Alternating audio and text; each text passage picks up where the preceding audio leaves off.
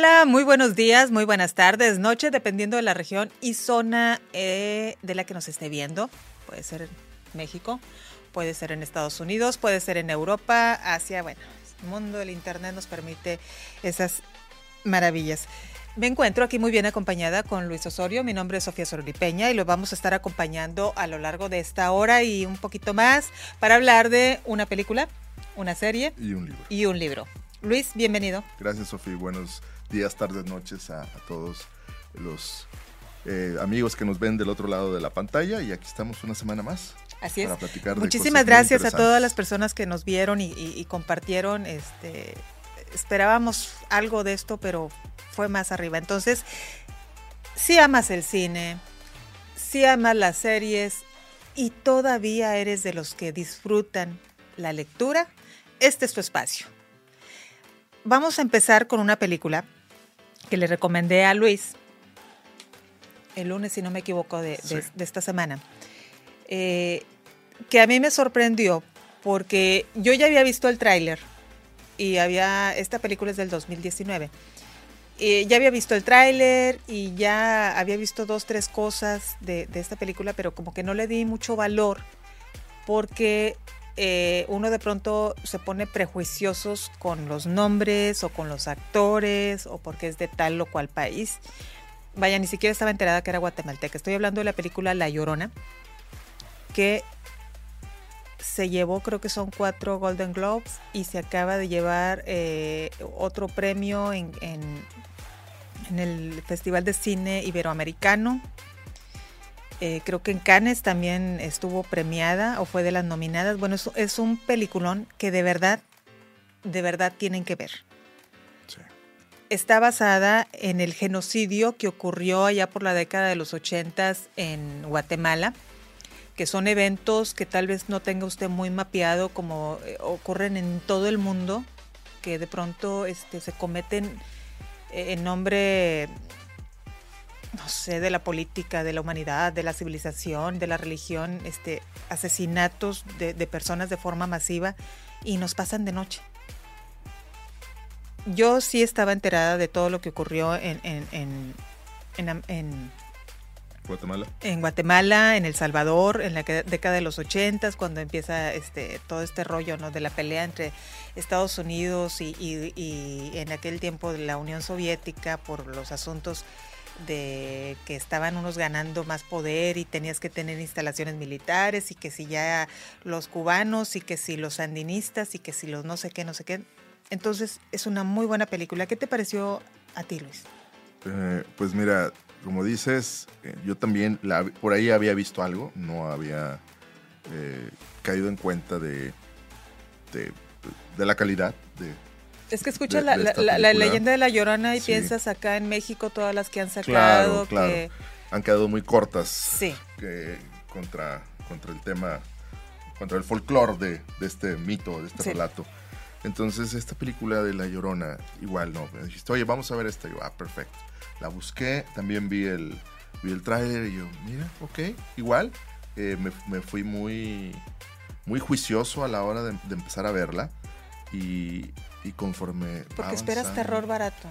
Pues sí. Pues la llorona, dices, Exacto, mm". ¿no? Eh, este tema ahí cultural que, que envuelve sí. eh, o que prejuicia a, la audiencia a, esperar algo que, que en realidad, digo, al final sí lo está, pero lo está de una forma muy, muy bien manejada, muy bien tratada. Fíjate, y esta película sí, yo estaba viendo hace rato, 37 nominaciones llevaba hasta hace ratito. 12, 12 premios ya, 37 es una película guatemalteca, no desdeñamos. Obviamente existe el cine, no existe en el volumen que, en otros países. Que, se quisiera en Latinoamérica. Hay, hay, unos comparativos ahí muy interesantes. Por ejemplo, lo que, la cantidad de cine que produce Brasil con respecto a la que produce México y lo de ahí te vas con, contra todos los demás, pues... Sí, y, eh, Guatemala pues es un país muy chiquito este que, que, te gusta que produzca a una, a una cada 10 años. Sí, claro, que, que tampoco... Y, y que no tenemos tampoco la referencia de, de algún caso de éxito que debe de haber, pero que a lo mejor no nos llegaba eh, y ahora pues es mucho más, más fácil con todas las plataformas. Entonces, eh, la película muy, eh, muy, muy interesante, Sofía, la verdad, el tratamiento. las actuaciones. híjole, la verdad, véanla, porque a lo mejor lo que digamos nosotros va a estar muy cargado a, elementos muy sólidos dentro de la película que, a lo mejor tal vez no sean tan notables a la hora de verla, porque sí, estás esperando el susto, el brinco. Que sí los hay. Sí, claro, pero... Sí los hay y muy buenos. Sí, sí, sí. Sí los hay muy buenos. Este, manejan el suspenso el psicológico eh, no son los efectos especiales, o sea, no, no, no esperen ver así unos efectos especiales hollywoodenses. No, todo, es, todo se basa en el manejo de, la iluminación, las sombras, eh, la oscuridad, los sonidos. De pronto, es, ay, ahorita me acuerdo y se me pone así la piel chinita, donde la primera vez que, el general escucha a una mujer llorando y, no crean ustedes que es el, ay, No, no, no, no. Le dan un toque, un tono que se te eriza la piel. Y esa es una de los cuatro o cinco este, momentos que tiene así como que de, miedito, que sí, sí, sí lo van a mover un poco de su asiento. La verdad es que la, película a, a, mí me, me sorprendió, a mí me sorprende mucho cuando una película eh, o cuando el director o el, o el, editor, o, la, reunión entre ambos, cuando tú eres capaz de sostener la cámara en, secuencias relativamente largas, es decir, de no dos, tres segundos, que es como están acostumbrados ahora a hacer este cine, tipo Netflix. Eh, ahí fue donde, este fue el primer ah, punto de valor para mí, para, para, para Luis como, como espectador wow, cómo empiezan estos como entre travel, zoom in, zoom out, eh, pero lentos, lentos, no tiene prisa. Sí, sí, sí, Porque eso es bien importante. Y, y eso es lo que te va, te, da, te va creando tensión. Te va, estresando, sí, y, te vas estresando con, junto con los personajes. Te está metiendo a la historia para que hagas empatía y, pongas atención. Y también tus reflexiones, porque la mayoría de, de estos planos son, momentos como si fueran los plots en la, historia, ¿no? O sea, eh, algo está pasando. Cuando está, la, cuando está la cámara así, que no se mueve y que va muy lento, Sí, te empiezas a estresar, te empiezas a estresar porque... Eso te va involucrando mucho. es, un buen recurso. Claro, no, es, ese es un recurso de, de los directores de, de estos de cine de autor, ¿no? O sea, porque ellos son los que... Jairo, Jairo Bustamante se llama el director de la película, que además fue el que la 44 años, eh, él estudió en Guatemala y luego se formó en Francia y empezó a hacer cosas allá. Yo creo que tiene mucho eh, que ver su formación en Francia, por pues la, forma en la que utiliza eh, los colores, la iluminación. Es, una coproducción Guatemala-Francia, entonces también el apoyo de pues, de, personas que obviamente filman mucho más, que, están haciendo esto con más recurrencia. Y al final yo te puedo lo único que te puedo asegurar es que la historia es muy potente, la historia es muy buena. Él hace realmente, porque él es, también es guionista, es co-guionista, es él con otro, otro, con otro guionista, él dirige y luego también escribe. Entonces, eh, cuida mucho es una película muy bien pensada, Sofía, la verdad. Los diálogos. no, estén esperando este, este cine así a la Tarkovsky o estas cosas así medio lentas, largas, ¿no? O sea, sí, tiene esa profundidad, pero te lo da de una forma muy, muy, muy inteligente, muy interesante. Y aparte, otra cosa bien importante, que la película se va rápido, se va rápido. O sea, no, o sea, yo no recuerdo así como que una escena que, estuviera yo así como que... Sí, que está pasando. Siempre está pasando. Siempre, está pasando, algo. sí. Dentro, o sea, dentro de, en ese universo. Entonces, eso es lo, es lo importante y eso yo creo que es una, a lo mejor un buen consejo para los que la vayan a ver. Que, que, que se metan a la historia y que no estén esperando ustedes o sea, métanse a la historia y la historia les va a, les va a dar todo lo, lo, importante que tiene. Sí. sí. Es, o sea, es, es, eso y que pues obviamente el, hay un término que, que, usó Hitchcock por mucho tiempo, bueno, a él se le acuña, que es el MacGuffin, que es la excusa de algo para contarte otra cosa. Entonces yo creo que... Aquí se aplica magistralmente. Claro, y que aunque sí, sí existe el evento, pero existe y es tratado de una forma muy, eh, muy interesante, muy inteligente. Sí, sí, sí. La verdad. Eh. Alma, la, chica que, hace de La Llorona, eh, sorprendidísimo. Es una, actriz guatemalteca. Wow. Este, que yo con ella veo el mismo fenómeno ahorita este, que con Yalitza Aparicio. Eh, es sus rasgos indígenas, su cabello, eh, la, forma en la que eh, te va llevando sus miradas, algo que, mucha gente le criticaba a Yalitza Aparicio y otros lo celebramos porque a mí sí me gustó su actuación, que todo el tiempo estaba así como triste. Pero esa es una indicación del director, lo que platicamos la semana pasada. O sea, es, a ver, ¿qué, le dijo Jairo a, a esta chica, Alma. Alma. ¿Me pueden, ¿Me pueden checar, muchachos, el nombre de la actriz guatemalteca? guatemalteca algo así, ¿no? Algo, así. Eh, que hace el papel de Alma en la película La Llorona. A, mí algo de, los mayores éxitos que tiene esta película, más allá de sus premios, es que pone a Centroamérica otra vez en, el, spot, para que entonces volteemos todos a ver qué más hay. Entonces va a haber una puerta más grande para que otros cineastas. ¿Qué fue lo que pasó en, su momento en México con el nuevo cine mexicano? Ándale. o sea, sí, voltearon a ver a, los directores, a todos los actores. Claro, Y empezó esa migración al cine abre el abanico, abre el abanico. Sí. ¿Qué pasa? O sea, al final nos podemos meter en profundidades con eso, pero es algo muy interesante para, para reflexionar. María Mercedes Coroy. Coroy, sí. Coroy, es la, actriz maravillosa, maravillosa, maravillosa. El general igual, ¿no? sí, Increíble ese personaje del general también. Que está basado en, un personaje real. Ok, no, no, es muy, muy bien marcado, muy bien delineado. Pero bueno, para cerrarte el comentario, creo que eso es lo más importante, porque es como una garambola que va a ayudar a que otros proyectos que están por ahí eh, crezcan. Yo estudié cine en Cuba y, y, la verdad te puedo decir que muchos de mis amigos con los que sigo hablando tenemos años ah, empujando proyectos o tengo amigos míos que tienen años empujando proyectos. Las personas aquí en México lo saben, saben lo, difícil que es levantar, armar una carpeta, levantar un proyecto, conseguir el financiamiento. Es, es, es todo una odisea. Por eso te decía la semana pasada o no sé si te lo dije y siempre se lo digo a mis amigos, no hay, no hay, no hay cine bueno ni, ni, hay cine malo. El cine es un, es un acto muy, muy heroico, porque si la película es buena es porque tú eres muy bueno. Si la película termina por ser mala es porque estás empezando. Entonces, el hecho que tú llevas, o, llevas a, un punto una, una, historia que tú quieres contar, eso vale más que, que, el resultado final, porque todo lo que hay atrás de esto son años de, de estar...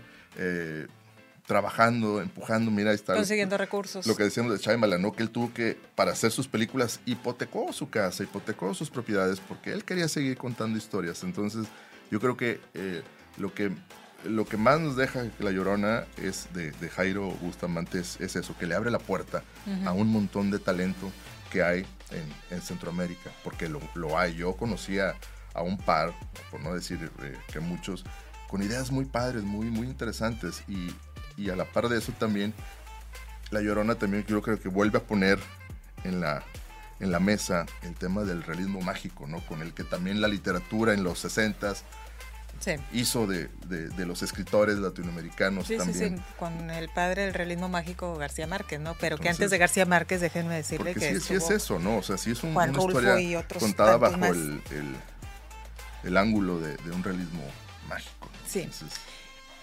Esta historia está basada, como ya se los había mencionado al principio, en, el, en un genocidio que ocurrió en, Guatemala, en una comunidad que se llama mm, las dos R's, creo. No estoy muy segura, pero sí creo que eran las dos R's. ¿Qué fue lo que pasó ahí? Eh, que había guerra, guerrillas en, Guatemala. Eh, de pronto alguien al gobierno le dice que en esta comunidad había escondidos guerrilleros que tenían armamento soviético, etc, etc. Llegan los famosos caibiles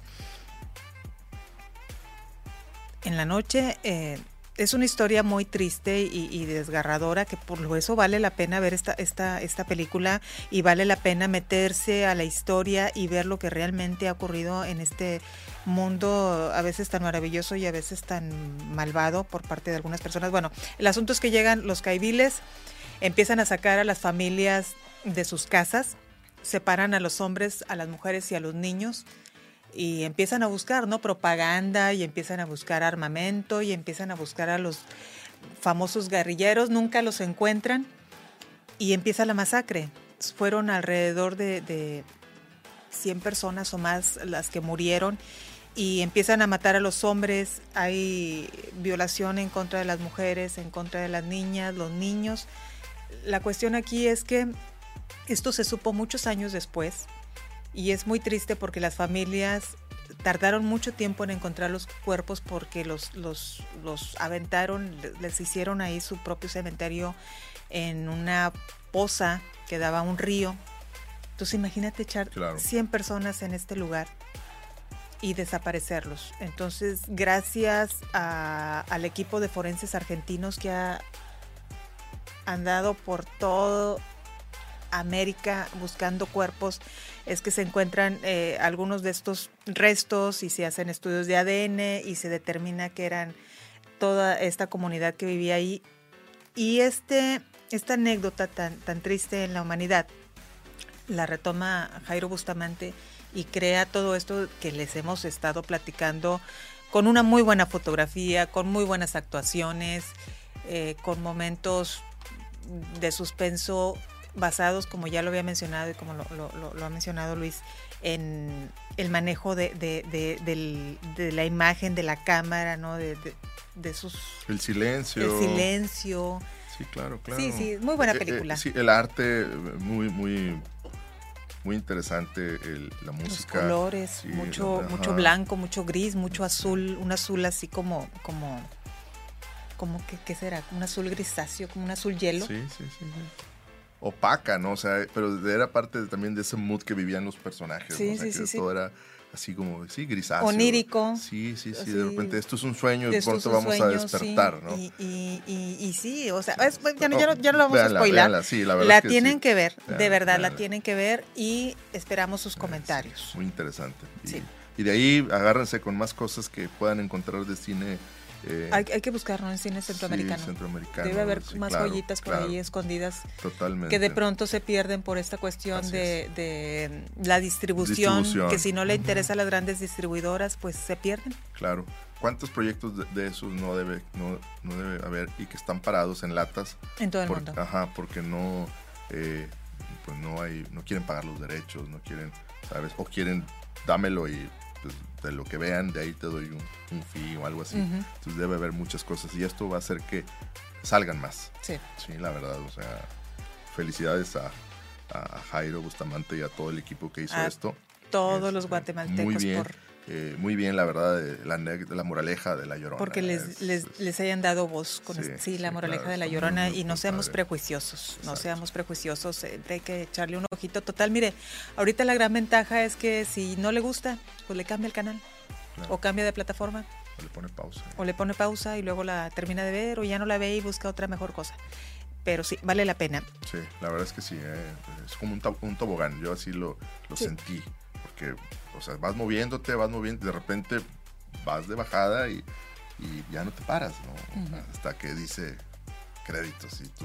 Oh, es una muy buena historia, muy bien contada. El cierre está muy interesante también. está, está muy, se va a sorprender. Muchas cosas, sí. La verdad es que véala. Se va a sorprender. Este, no tiene nada que ver, pero eh, ¿se acuerda aquella película, la de los otros? Sí. Cuando al final, sorpresa, y todos así de que, ah, estaban muertos, están muertos. Bueno, pues haga de cuenta. No es lo mismo, pero es parecido. Y bueno, de esta extraordinaria película que se la recomendamos muy ampliamente para este fin de semana. Nos vamos a, vamos a dar así otro brinco también a una serie que está haciendo, o sea, está haciendo así como que el hitazo yo ya la empecé a ver porque me la recomendó Luis. La tenía ahí como que pospuesta para ver otras cosas que me parecían mejores. También me, me, pasó eso, ¿no? De los prejuicios con la típica historia del entrenador de fútbol que se va a un pueblito y hay una serie de situaciones, etc, etc, etc. Entonces yo así como que decía, ay, no, qué flojera, otra película de esas. Y oh, sorpresa. Sí. Gran sorpresa. Ted Lasso es una una serie producida o, que transmite Apple. Pero la pueden encontrar en otras plataformas. Y esta, esta fue creada por por su mismo, por su, el actor principal, por Jason Sudeikis. Y la verdad es que, eh, pues es del, hace dos años que salió la primera temporada. Ahorita ya está la segunda. Ya van por la tercera. Y, la verdad es que cuando yo la vi, eh, me quedé sorprendido por, por el mensaje, ¿sabes? Eh, lo más importante es el, mensaje en un mundo y en un momento en donde digo, hablamos la semana pasada del calamar y que al final su éxito es por esa violencia, de pronto, como te lo dije, tan gratuita, ¿no? y que llama mucho la atención, pero porque también ese es el mood del mundo, o sea, todos están contra todos, entonces esta, esta serie de Ted Lasso creo que eh, abre una ventana para respirar eh, una, historia diferente, una historia llena de pues de humanos, ¿sabes? sí, o sea, sin, ser, porque no es un drama. Gente buena, gente mala, pero tampoco sin llegar así como que a los asesinatos y no. Es eh, me parece una serie muy inteligente la forma en la que está escrita. Mira, eh, eh, digo, la, la, creó. Los chistes este, son buenos, muy Jason buenos. Con, se llama Hunter, el, coach Bear, el, su coprotagonista, ellos hicieron la. Ah, esa no lo sabía. Ajá la, serie, y ellos la, presentaron y bueno, ellos son guionistas en algunos de los, de los capítulos. Y justo eso que acabas de decir, del, eh, yo tengo una, una onda con, con, el humor gringo, a mí me hace, me, me, río mucho, pero con el humor gringo no este de, de, eh, American Pie, sino bueno, es que hay, diferentes tipos de humor gringo, este más, más, cultural, ¿no? No este forzado del pastelazo, ¿no? y, y, las referencias de uno, eh, el manejo de la ironía, así muy... Eh, la, culturalmente hablando, el nivel que tienen estos dos tipos es muy alto. Sí. ¿No? Es muy, muy alto. La referencia, y, culturalmente hablando, no me refiero a que sean doctos o con, o con C mayúscula, sino a, viven y entienden mucho el mundo en el que están. ¿no? Entonces, la, anécdota de, cómo, porque al final también hay. Eh, en teoría se trata de fútbol esto, ¿sí? Fútbol americano. No, fútbol, soccer. Soccer, soccer. él estaba, él era coach de un equipo colegial en Estados Unidos, que los hizo ganar a todos. Entonces, por alguna broma del destino, termina siendo contratado por un equipo de soccer en Inglaterra. En Inglaterra, sí. Entonces, ahí le dejamos en el tema de, qué se trata para que la puedas ver. Aquí la, la, cuestión es cómo entonces llega Ted Lasso, el coach, a dirigir un equipo en la Premier League, donde empiezan, empiezan eh, estos juegos, estas contradicciones que hacen que la historia sea muy rica. ¿Por qué? Porque pues para todos los que nos están viendo y que nos están escuchando, ustedes saben y que les gusta el soccer, saben que el modelo de negocio que tiene una liga como esas, pues de entrada, ¿en qué momento? Que ya firmaron contrato. ¿Con, no, ¿con quién? Con la Premier League. Mira, tienen acceso a videos, fotografías, noticias, bueno, etc, eh, bueno, ahorita, ahorita platicamos eso porque eso es cierto. Eh, los derechos de transmisión que tiene la, esta, este conjunto de empresas que forman la Premier League, pues es, es un muy es el mejor modelo de negocio de fútbol en el mundo. Por eso estos tipos manejan el eh, pues es el elite, ¿no? Los, al final, en, promedio, los mejores jugadores están ahí. El, merchandising, la cantidad de dinero que ganan por los derechos de transmisión, los equipos, está supeditado a, tu, a tu cantidad de aficionados, al rating que tienes. Entonces, normalmente los que ganan, pues son los que tienen los mejores equipos y por ende ellos tienen, bueno, X, todo eso, imagínense todo lo que ya seguramente saben porque yo no soy ningún especialista en temas deportivos, pero Imagínense entonces que de repente aparece en la Premier League un DT, porque no es un coach, ¿verdad? O sea, un director técnico. Que y de fútbol americano. Aparte gringo en Inglaterra. Y de fútbol no sabe nada. Entonces, con un equipo ahí de, pues, de la parte baja de la tabla, sin recursos, que vive, que son, están ahí en Londres, en una, pues en un pequeño pueblito.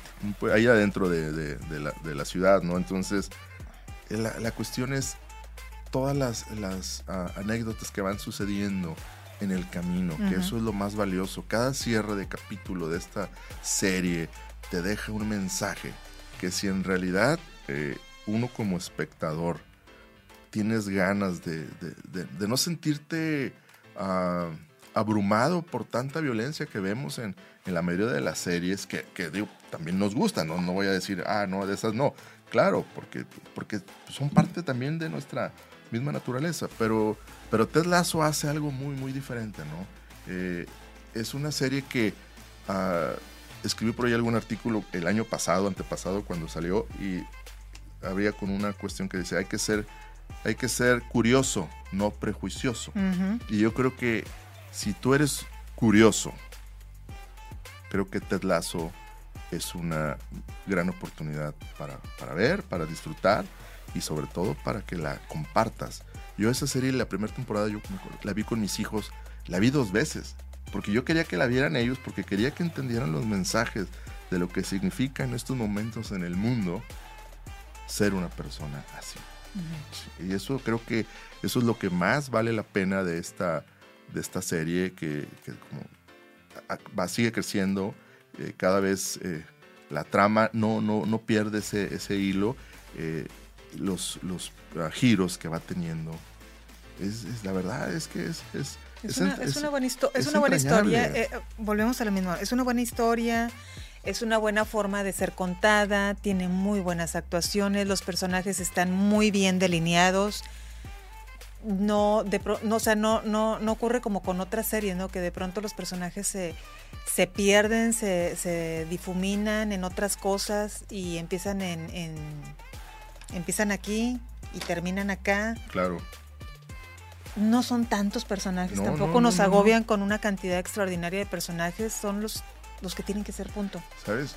Eh, ahí ahorita que cuando hablas de los que no son tantos, los personajes que, que, dirigen la historia son pocos, pero todos los personajes alrededor, o sea, que son muchos secundarios, eh, todos los de la taberna, por ejemplo, que, que ese recurso coral, ¿sabes? Que, yo al que creo que al que yo le he visto que mejor lo, lo ha manejado, en, porque tampoco te voy a decir que he visto toda la obra de, de, Woody Allen, pero ah, e, e, este tema de, que aparecen, ¿no? Los, las personas como cantando. no, no, no, no, lo había eh, mapeado, y, pero acá, Y, ellos representan a, la sociedad, ¿no?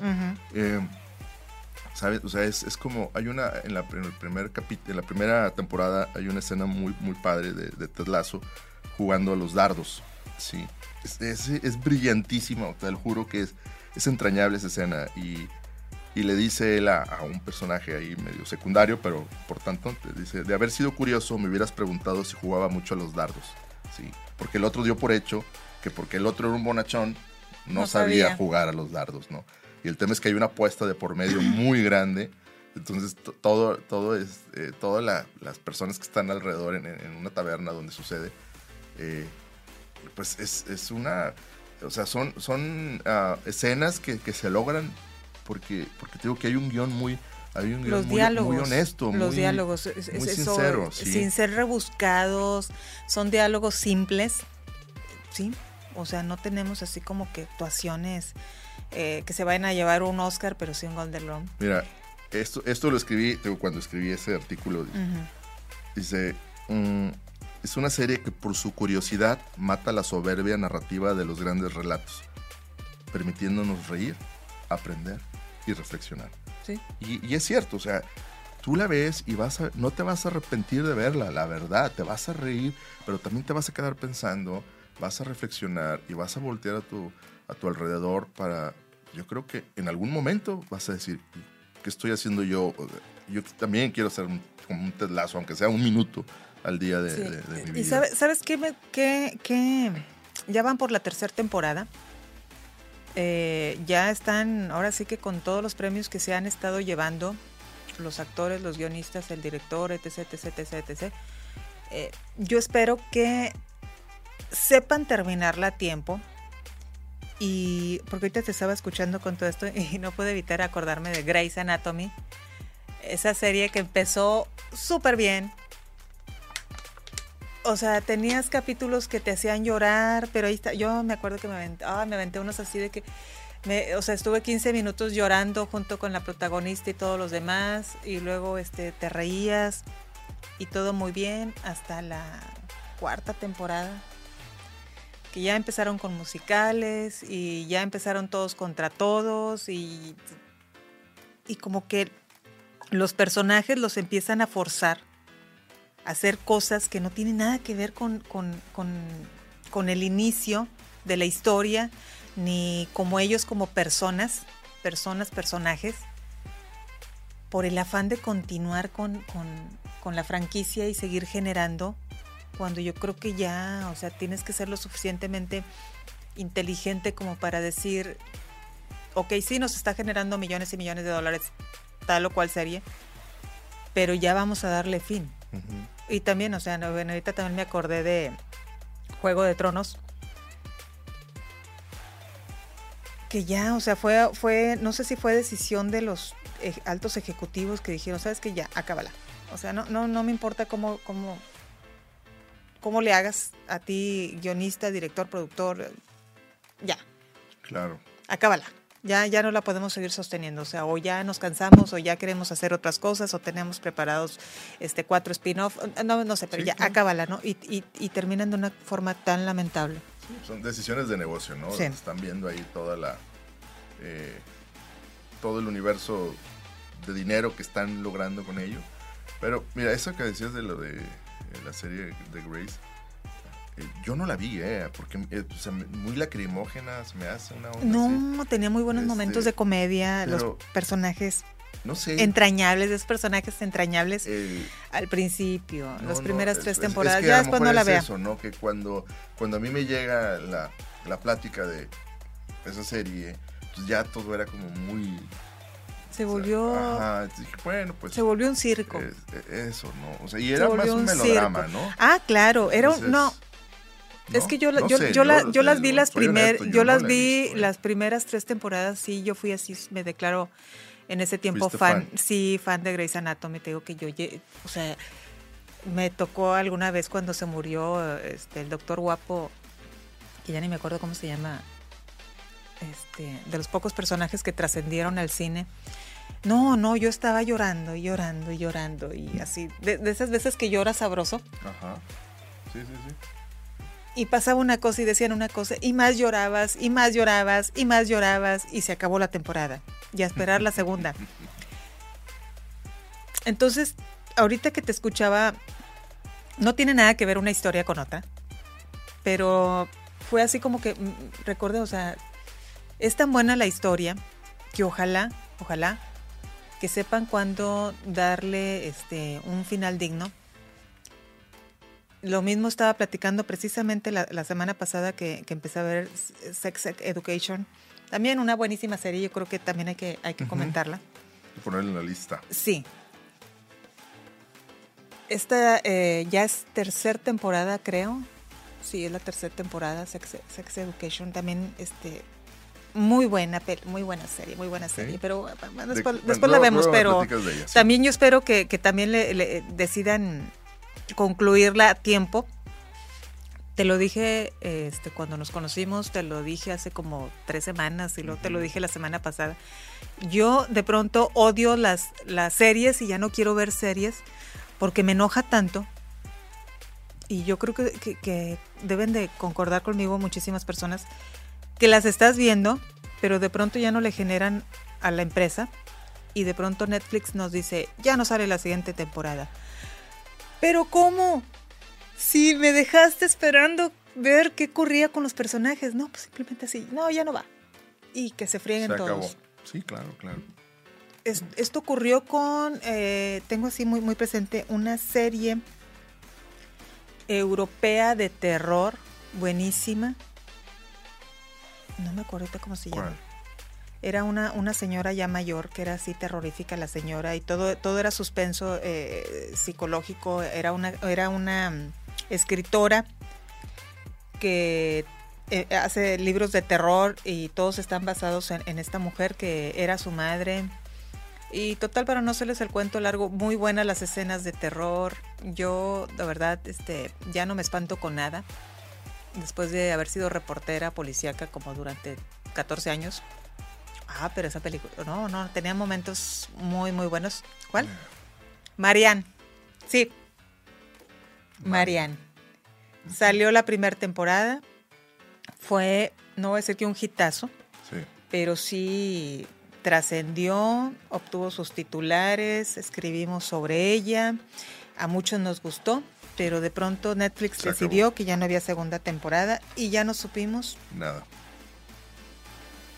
¿Qué pasó con Marianne? ¿Qué pasó con su hija? ¿Qué pasó con el novio? ¿Qué pasó con el carro? ¿Qué pasó con la casa? ¿Qué pasó con el e, este ente que andaba ahí que de pronto se apareció?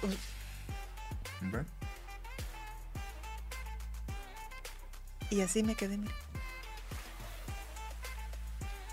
Dije, maldito. Y ya. Entonces, por eso de pronto ya no quiero ver, ya no quiero ver series porque me molesta mucho eso. Ya me ha pasado con otras dos o tres. Pero sí, vea Ted Sí, muy, muy recomendable. Ya después de todo mi cholo mareador. Con, sus hijos, la puedes, ver solo. ¿Sabes que eso es bien importante? Que la puedes ver con tus hijos y la puedes ver con tus papás sin, sin temor que de pronto este, haya un desnudo o un desnudo, un desnudo me refiero a algo así ya más, más de tipo erótico, ¿no? Porque a veces hay desnudos que te sacan una, sonrisa o, una lágrima, dependiendo. Pero vaya, que no tiene nada que ver. sí, o sea, con la situación, o sea, no tiene nada que ver con, con sexo. Este, pero sí, sí, sí, es una serie que puedes ver en familia tranquilamente. Sí. La verdad, la verdad. Sin que, se vaya a espantar nadie, ¿no? Que a estas alturas del partido ya nomás espantan Y la van, a, la van a disfrutar. Ahora, ¿Cuál podría ser? Y me adelanto para que luego nos digan, oye, la vimos y no nos gustó.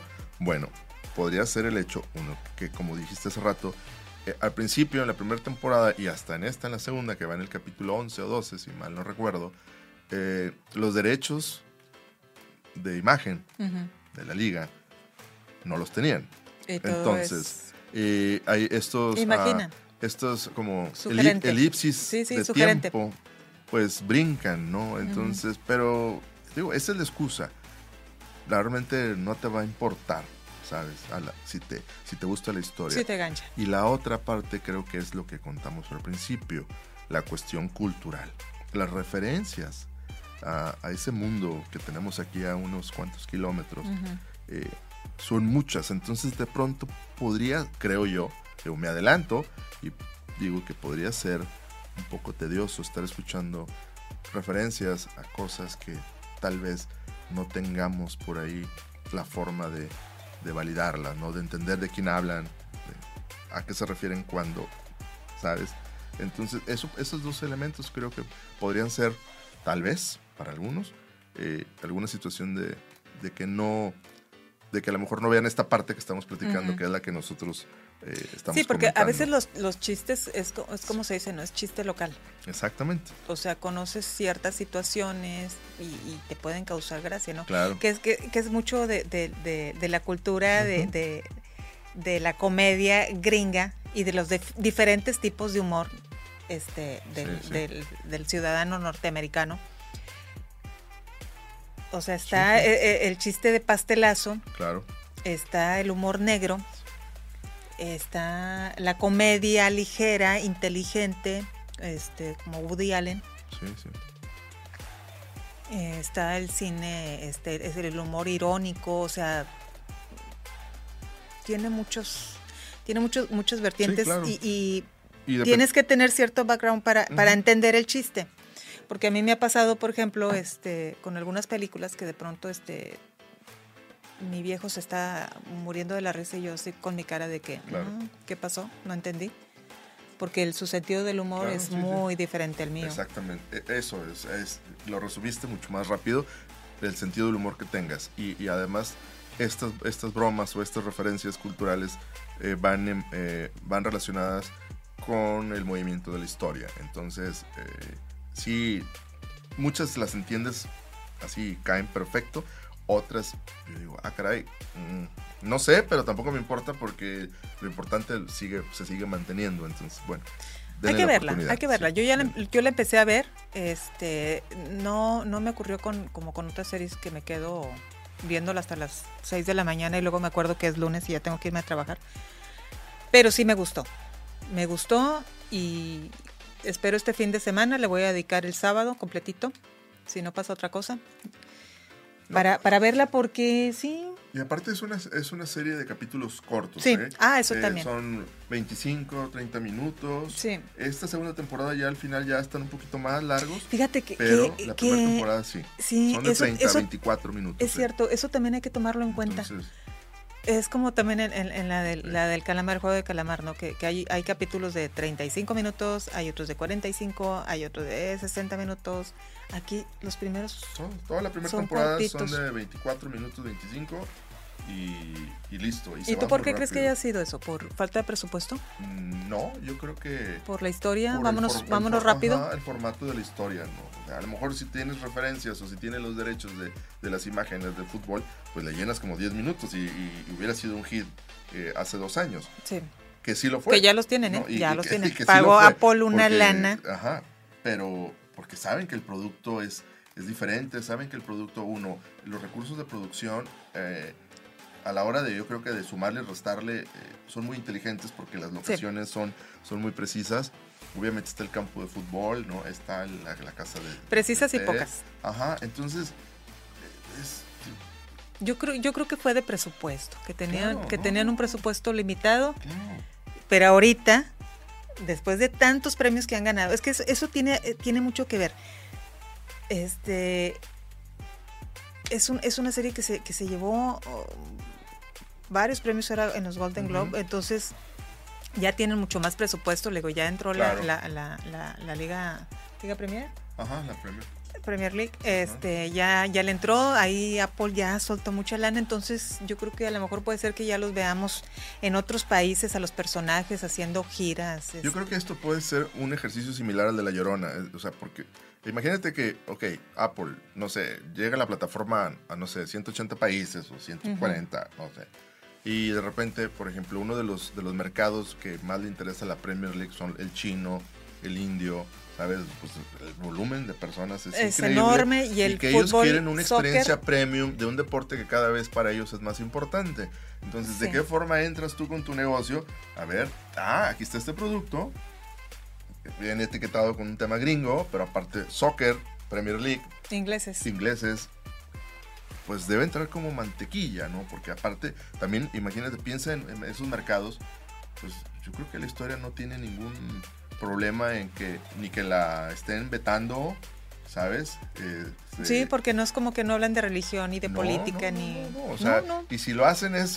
o Muy sea, velado, muy velado, sí, sí, sí, Porque de o sea. repente uno que otro comentario, pero na- nada, nada relevante. Entonces yo creo que el producto tiene todas las ventajas para hacer eh, ese cuchillo que parta la mantequilla. ¿no? Así es. O sea, yo estoy pensando como si fuera el, el CEO de Apple y dice, bueno, ¿cómo le Sí, hacemos sí, no para es que llegar?" ahorita está- también, Sí. o sea, te estaba escuchando y seguía, No. estaba yo reflexionando. Es un de una cosa y otra y sí, otra sí. y, y- Entonces, y- yo creo que eso también puede, también eso es, oye, ¿sabes qué? Vamos a meterle y vamos a, a hacer que esta sea eh, nuestra carta de para seguir, porque ya está, ¿no? Obviamente no es nuevo, o sea, ya la Premier League, de sus giras que hace eh, antes de los campeonatos en China No, y se pues, llena eh, y 50 millón- mil, 100 millones y millones y, cobran lo que millones quieren, ¿no? este que mueve el fútbol, soccer en todo Y- el y- mundo. Y más el de ellos. Sí. Entonces, ese es el que los mueve. Todos Sí. los demás ahí andan viendo que es el Sky para, No, pues, para hacer un es- modelito. Es, es- imagínate. o sea, imagi- y con ese nivel. Pagas una lana por estar viendo los partidos. Exactamente. Entonces, eh, todo eso, ¿ve? Como Sí. al final. Me- Modelo de negocio, mercado. ajá, y, y- mercado. y basado en una idea muy, eh, muy eh, creativa. ¿Sí? Creativa, y sabes, leí una definición bien interesante. O sea, a veces lo creativo, hay dos formas de entender lo creativo por el momento o por la trascendencia. ¿sí? Entonces, esta es una creativa por el momento que generará o que terminará en una trascendencia. Ujú. Entonces, es un doble valor. La del calamar es, es creativa por el momento, Sí. no por la trascendencia. Ah, no, no. ¿sí? Entonces, que cuando empiezas a ver las cosas desde esa perspectiva, le empiezas a dar un valor diferente y más real, más el- enfocado. el- el calamar es como el Gangnam Style. Claro. Es un Gangnam Style. Por un rato que tiene no sé cuántos, 500 millones de Pero a mí sí me gustó. Dios. Pero bueno, eh, véanla por favor y pues coméntenla. Y también si tienen por ahí algo así similar, pues, que podamos Y ver. si no están de acuerdo con nosotros, También, pues digo, también, también. échele, échele. O sea, de, De- eso, de de eso se se, trata, trata, de eso se exactamente. trata. Y bueno, pues ya hablamos de una película, La Llorona, véala, por favor. Sí. Hablamos de una serie, Ted Lasos. Y ahora vamos a hablar de un libro. Estábamos el señor y yo este, enviándonos mensajes para ver eh, qué, libro íbamos a comentar. Entonces me hizo dos propuestas, pero la verdad yo ando muy corta de tiempo. Y le dije, pues vamos a, revisar a los escritores mexicanos. Hace yo tiempo que ya los, los había dejado. Y, precisamente en, ese de, estar intercambiando cosas, encontré a un grupo de, escritores mexicanos muy disímbolos unos de otros, pero a final de cuentas todos mexicanos y todos haciendo cuentos cortos, buenísimos todos, buenísimos. Y entre estas joyas nos encontramos Amparo Amparo Dávila, Amparo Dávila, yo la leí hace muchos años y ya, ni la hacía en el mapa, la verdad. La señora, por cierto, ya, ya murió. Y, fíjate que estaba leyendo que fue secretaria de Alfonso Reyes. Sí, ese Alfonso Reyes, este, hijo insigne de Nuevo León y de la literatura con, esa, con ese famoso poema, ¿no? De, del sol que te muerde, como que dice que va como perrito faldero atrás de ti, siguiéndote por todos lados. Qué, qué buena escritora, ¿eh? Qué buena escritora. Te recomendé que, que, leyeras Alta Cocina. Es un cuento corto. Eh, sí, vamos a dejar por ahí este, dónde la pueden encontrar. Me encontré también, fíjate que puede usted entrar a una página del gobierno federal, que también se les voy a pasar por ahí, y puede encontrar muchos cuentos de, escritores muy reconocidos en México, algunos icónicos, eh, referentes de la, literatura mexicana y otros que lo pueden sorprender porque igual y yo, que yo, ¿verdad? O sea, no los haces en el mapa. Sí, ¿no? ¿Qué te pareció? Me gustó mucho. Alta Cocina, ¿qué te pareció? y luego hablamos de lo demás. Claro, mira, la empecé a leer y yo no la ubicaba. Alguna referencia había visto de ella, pero no, no tenía esa conciencia de qué tipo de escritora realmente es, es, Amparo. Leo y digo, wow, las imágenes muy, muy claras, se, nota ahí, hay un... La narración. Eh, tiene algo. La narración es muy puntual. Esta escritora que... Muy detallista. Eh, que te hace puntillosa sentir ah, que estás en el lugar. Aparte, o sea, pero los olores que te hace sentir ah, que estás en una como lector, estás en una postura, en una posición donde sabes que va a haber una sorpresa, pero que no sabes por dónde va a llegar esa sorpresa. Puedes intuir, puedes, pero no sabes, ¿no? O sea, es, es así como muy ah, como panóptico, ¿sabes? Te pone arriba y te va dando vuelta con y no sabes por dónde, no sabes por dónde, tampoco es complejo. hablo de, de, mi sensación como lector. Sí. No, no, no, no, no es una lectura compleja. No, no lo es. Es, sencillo, es digerible, muy digerible. Es, es, muy como muy eh, enfática, sí, o sea, esto es, ¿no? Y sobre eso te va, te va contando y no te suelta, no te suelta, pero conforme te va narrando, también te va mostrando el universo que rodean a sus personajes, que eso es algo que creo que eh, lo he visto pocas veces, ¿sí? Porque ella como cuentista, tú sabes que cuento es, un arte, ¿no? Es, eh, yo cada que leo un cuento, el primer párrafo para mí es importantísimo porque puedo casi saber si va, qué tan bueno para mí va a ser ese cuento, para mí. Y con con esta escritora, creo que después de leer esto de Alta Cocina, eh, que, me dejó así como, ah, caray. Eh, sigo pensando, me sigo jalando los tres pelos que me quedan y... Pensando, ¿qué, qué, fue lo que cocinaron? ¿Qué fue lo que cocinaron? y luego me, me, quedé picado y dije, tengo que ir por más. Entonces me puse a leer más cosas y ahí fue donde la sorpresa terminó por, por ser totalmente grata. Eh, súper interesantísimo la narrativa de, Amparo Dávila. Eh, es como, le su género es como, no sé. No, no es realismo mágico. No, no, no lo es, no es. Tampoco es este, así como que... Ah, no sé si... Como, como los, los, clásicos, ¿no? Este, Fuentes, Márquez. No sé, pero que no, no, nada que ver. Lo que, lo que leí fue... Es una lectura simple. y esa simpleza la hace preciosa porque aparte es muy descriptiva eh, eh, eh, al momento de que está escribiendo.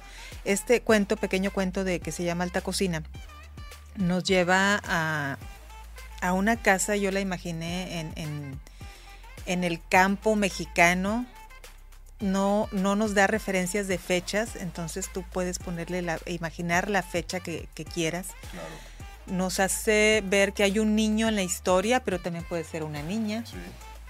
Eh, que su madre lo manda a comprar algo que cocina en vivo. Y, que llora, como puerco, como niño.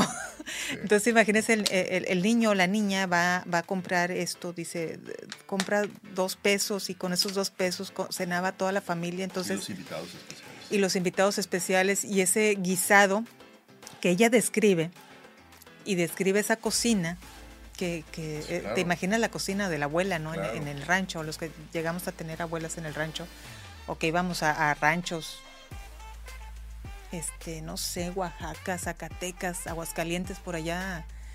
Imagino yo esta historia muy breve. Y para no hacerle el cuento largo, este, nunca sabemos realmente cuál es el, bicharraco que cocina, este, pero sí sabemos que no nos lo queremos comer al igual que el personaje, porque los cocinan vivos y te miran con sus ojos grandotes, redondos y oscuros.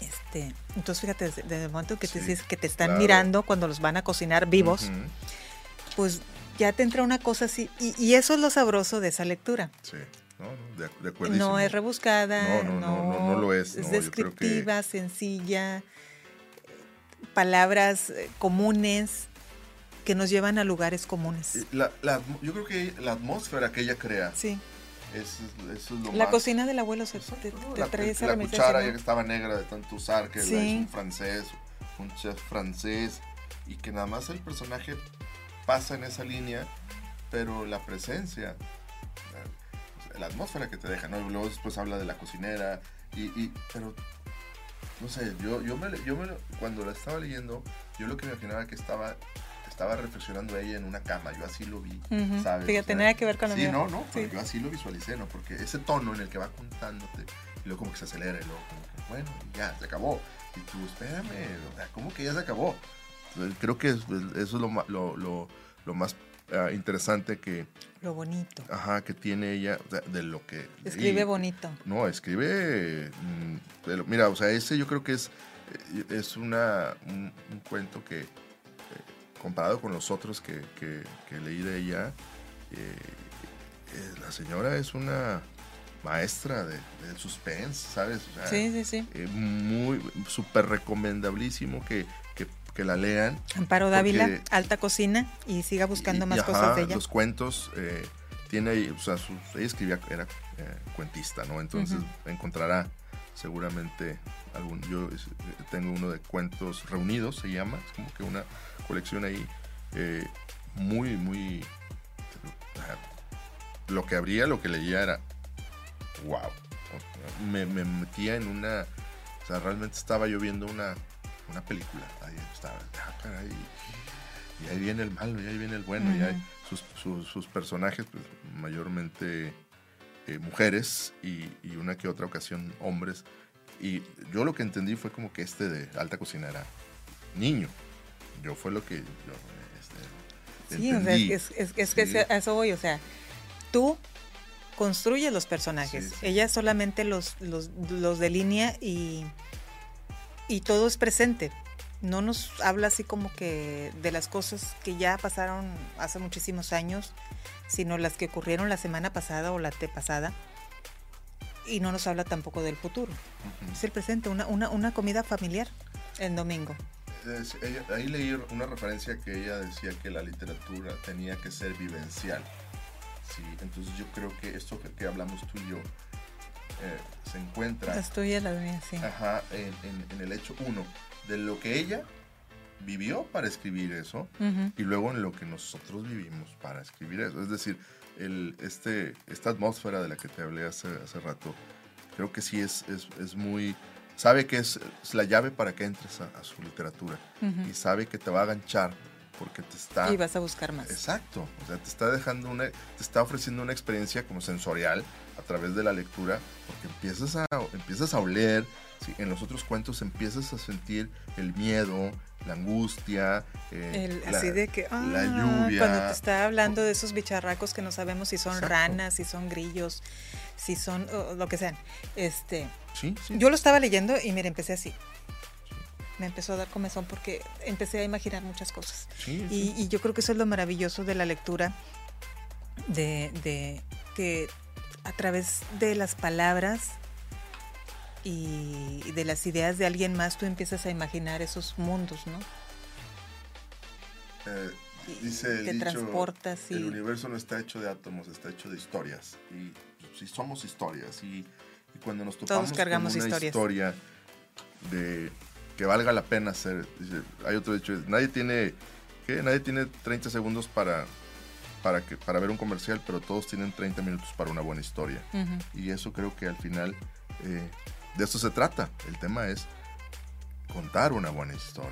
Sí. Y, ella lo hace todo el tiempo en sus cuentos. Es, es, una buena recomendación también. Amparo Dávila, Alta Cocina, y no se quede nada más en, la Alta Cocina, sino, busque, busque más, más cuentos cortos. Aparte, eso, eso es lo bueno. Sí. Que no, no crea que se va a aventar todo el fin así de semana o, todo leyendo, leyendo, leyendo. Es una lectura cortita, bonita, descriptiva, un cuento promedio de ella, yo creo que te tardas. Ah, cinco minutos. Cinco minutos, diez máximo. Diez minutos. Entonces, eso. Ella también muy considerada en eso, porque sí. yo creo que sabría cómo estaba la, onda en este mundo. Y en este país que casi no leemos. Y, y, aparte de eso, entonces, puedes, este, en lo que esperas, ahí, no sé, que llegue la comida. y aparte, mire. Exacto. Aquí los encuentra. Les, les, vamos a compartir. Yo también uno de les, les, vamos a compartir las ligas ya, al final del programa. Y, bueno, eh, vamos a recibir a Avi Rivera, mi querida Avi Rivera, quien nos va a compartir algunos estrenos para este fin de semana, ya sea que tome las recomendaciones que le estamos dando tanto Luis como yo, o lo que nos va a presentar Avi Rivera. Y vamos con ella. Le voy a dar la bienvenida a una chica muy joven, Avi.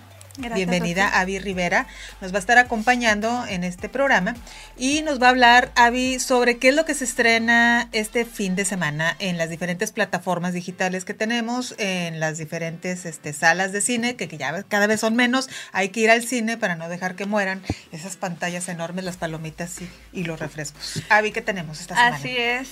El día de hoy pues les traigo dos estrenos en salas de cine y dos estrenos en Netflix. Uno, que, uno de ellos es una serie y bueno, pues para empezar, en el cine tenemos la película de Sin Tiempo para Morir, seguramente la conocen, de James Bond, en donde en esta ocasión nos presentan a un James Bond ya más...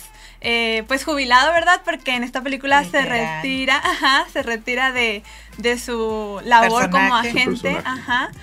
Pero tiene que regresar porque recibe una llamada en donde le dicen que un científico muy poderoso fue secuestrado y entonces el enemigo que se viene está grande. La verdad es que ha tenido muy buenas críticas la película hasta ahorita y es una recomendación muy viable para las personas pues que les gusta la acción, que les gusta los efectos especiales y todo. Y el este clásico James Bond.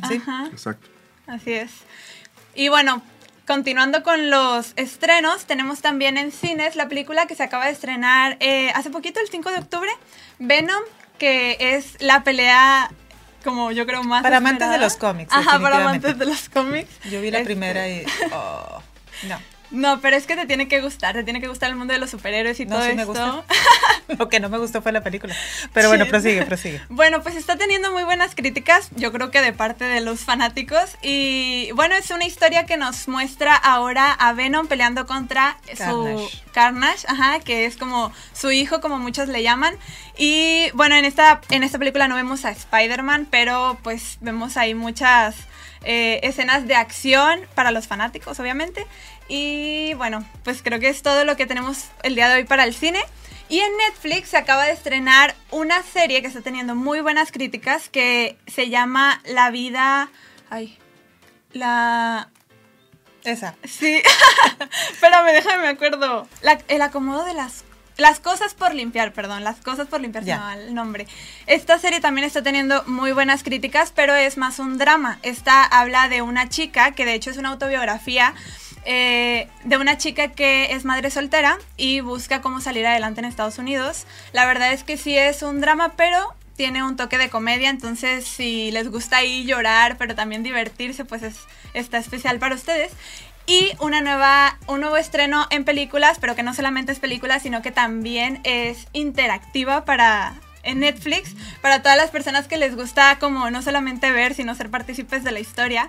Está una película que se llama Escapando del Undertaker que de hecho, si eres fanático, si alguna vez fuiste fanático de la lucha libre profesional de la WWE, pues trata de los personajes de la WWE, como es el Undertaker y un equipo de tres luchadores que se llama The, New Day, este, en donde pues los luchadores tienen que ir a la casa de este personaje y tienen que pasar ciertas pruebas para no morir en el intento de llegar a, la, al cuadrilátero, ¿no? Así es. Ah. Pero lo divertido de la historia está en que tú puedes decidir el futuro de los personajes porque durante la película puedes interactuar y ahí estar seleccionando. Ya, ya he visto este, otras películas así más o menos de ese tipo. Y la verdad, bueno, a mí no, no, no, no me, no me, no me traen mucho. No te bueno, es que hay de personas ahí, de gustos a gustos. Hay de gustos a gustos. Sí. ¿Ya la viste la de James Bond, la nueva? No. No. Quiero verla. Más se por... Nos, se nos va Daniel Craig más por este tema de, no sé si, ¿hace cuánto tiempo se iba a estrenar? Como un año, dos, años, dos ¿no? años, dos, años. Entonces, le, quisieron comprar las plataformas. Estos querían 400, 500 millones de dólares para, para soltarla. Qué bueno que lo hicieron así porque creo que lo poquito que he leído, no, no, no me he metido mucho a ver cómo está ahorita este tema, pero creo que las personas están, están reaccionando mucho. Todo este... Uh, chismerío de, de, que pues ya es la última que ya se va eh, y también... Literal como lo dijo Avi, lo jubilan. Sí, claro. Sí, sí, sí. jubilado en la película y jubilado, jubilado en la vida real. Bueno, que en realidad él ya no quiere ser la, ya no, ya no quiere seguir con el personaje, porque sí hay que reconocer que Daniel Craig ya tiene más de 55 años. Es un súper actorazo, con un súper cuerpazo. Es un güero guapo pero definitivamente los años pesan, o sea, ya no es lo mismo andar saltando este, de un edificio a otro, aunque Tom Cruise todavía lo sigue haciendo, sí, sí, sí. pero luego por ahí, por eso se anda fracturando tobillos y, dándose golpes, pero también yo creo que ya, yo creo que como actor llegas a un momento en el que ya dices basta, porque no sabes si la siguiente, la película puede ser realmente buena o ya es nada más un sacar por sacar este, la siguiente. Sí, y además es que esas películas son muy demandantes físicamente para pues para presentar. Para los actores, para todos los que participan, carísimas. Eso. Y quién sabe si ahorita ya la taquilla te dé para, para que sea. Ya está mutando el cine, está evolucionando a, otros.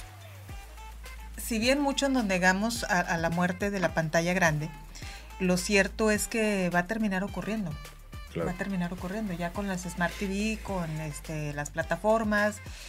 Eh, ahora este, puedes crear una sala de cine en tu casa. En Estados Unidos traen mucho esa modalidad. Eh, que compras una especie como de, proyector. sí.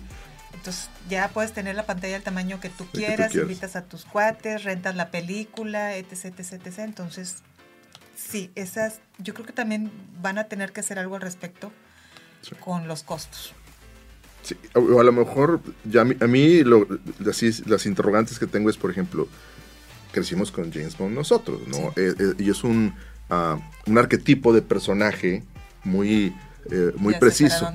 Entonces, yo no sé si las audiencias actuales les interese un, personaje como James Bond. Bueno, pero acuérdate que James Bond, si no hay cambio en el universo, claro eh, la, la siguiente James Bond es mujer. Es chica, sí, sí. Y, es joven. Sí, y jovencita. No, es inglesa, creo. Ah, no estoy segura. Bueno, pero, es, una chica de color muy joven. Claro. Este, buena actriz. Pero yo no la veo como James Bond. No sé. No, no, no me quiero ver así como que eh, misógina y con estereotipos y demás. Pero creo que el, personaje de James Bond es hombre. Definitivamente. No lo pues veo de otra forma. Pues que las generaciones, o sea, a lo mejor como dice él, para ustedes no va a ser igual, pero a lo mejor las nuevas generaciones las lo, lo pueden aceptar bien, ¿no? No se les haría pues extraño, a nosotros sí, a ellos. Si las nuevas generaciones no aceptaron a una mujer como presidente de los Estados Unidos. Pues sí. Mm, yo tengo mis, dudas, pero bueno, habrá que esperar a ver esta última película eh, con Daniel Craig como James Bond y el personaje como tal y habrá que esperar a ver si no hay cambios porque digo yo tengo muy presente eh, el tema de Batman con Ben Affleck. Cuando lo eligieron yo fui así de esos eh, millones de, que levantaste la mano. de fanáticos en el mundo que compartimos memes lloramos nos quejamos nos tiramos al piso.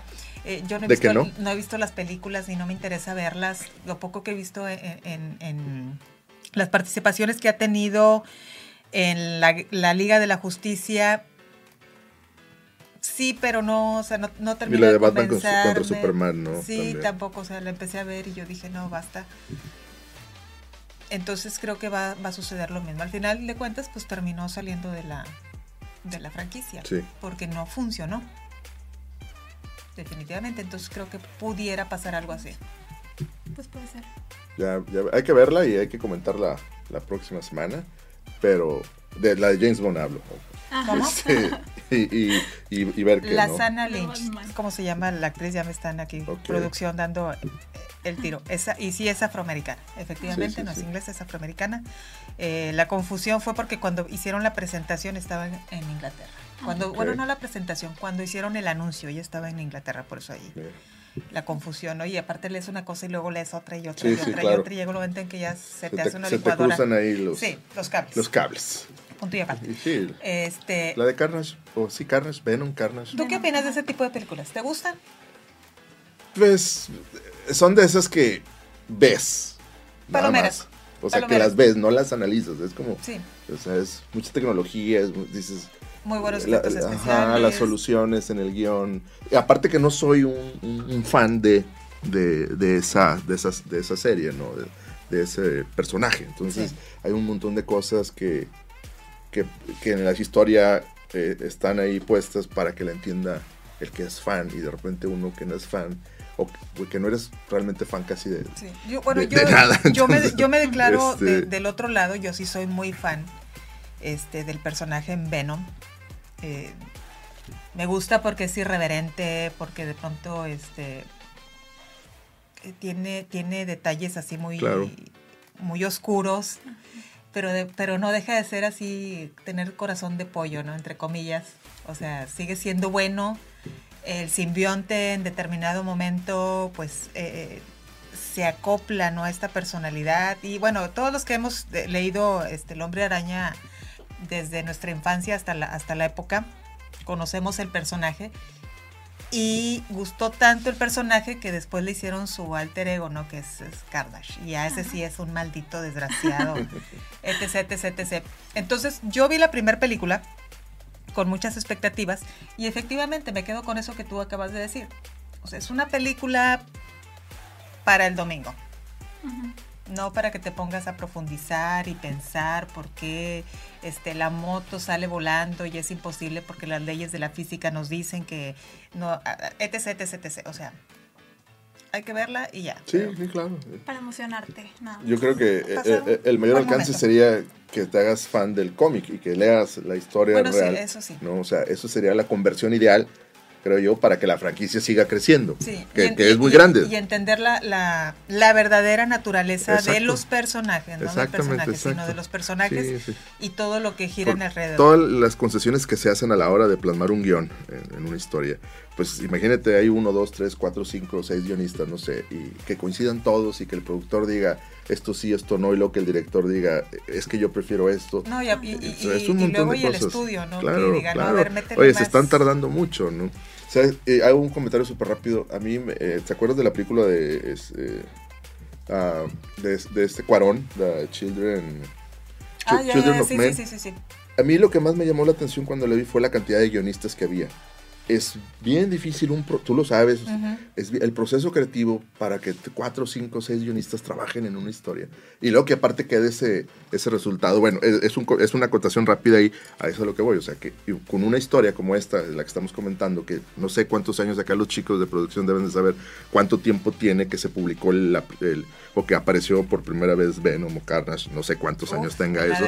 Imagínate la cantidad de, de, series dentro del, del mismo universo de ese personaje existen, entonces todas las variables, cuál es la que más conviene, cuál es la que hay que contar, de cuál le mezclamos con, con, qué quitamos. San Google, muchachos, cuando este, aparece el personaje exactamente de, Venom en la historia de Spider-Man, si me lo pueden checar.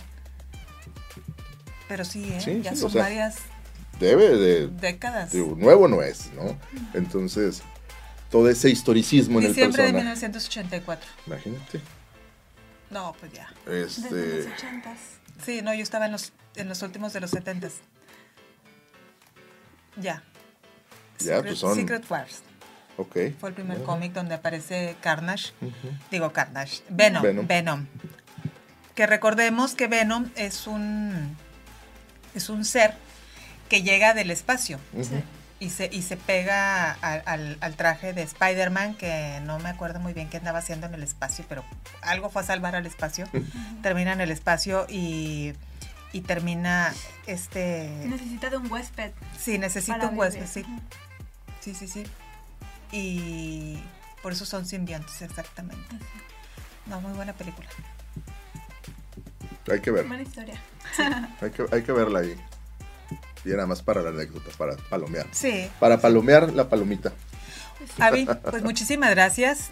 Ella, esta, esta chicuela nos va a estar acompañando a lo largo de, estas semanas para hablar de los estrenos y de las películas que como quiera se siguen estrenando eh, casi cada fin de semana. Tenemos estrenos en Amazon, tenemos estrenos en Disney, tenemos estrenos en Netflix. En Apple. En Apple, en HBO, Prime. No, no.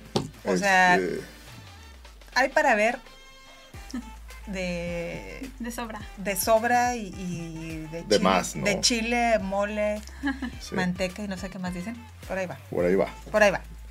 Muchísimas gracias, Avi. Gracias. Y muchísimas gracias a ustedes que nos escucharon y nos vieron en este su programa, una película, una serie, un libro. Muchísimas gracias por habernos acompañado, Luis. Un placer haberte tenido este viernes con nosotros. Gracias, Sofía. Gracias a todos que nos acompañan y pues vamos a seguirle dando, ¿no? Que nos recomienden, nos recomienden este, este, películas, eh, nos recomienden los libros, sobre todo de escritores mexicanos. Sí. Que, hoy traemos un, bueno, comentamos de una escritora mexicana buenísima. Entonces yo creo que habrá que seguir descubriendo lo que el país produce. Claro que es mucho. Gracias, gracias y pues que compartan, que compartan para que más gente vea el programa y sepan del buen análisis cinematográfico. Así es. Muchísimas gracias. Que tengan una excelente noche, tarde o día, dependiendo de la región horaria en la que nos esté viendo. Bye.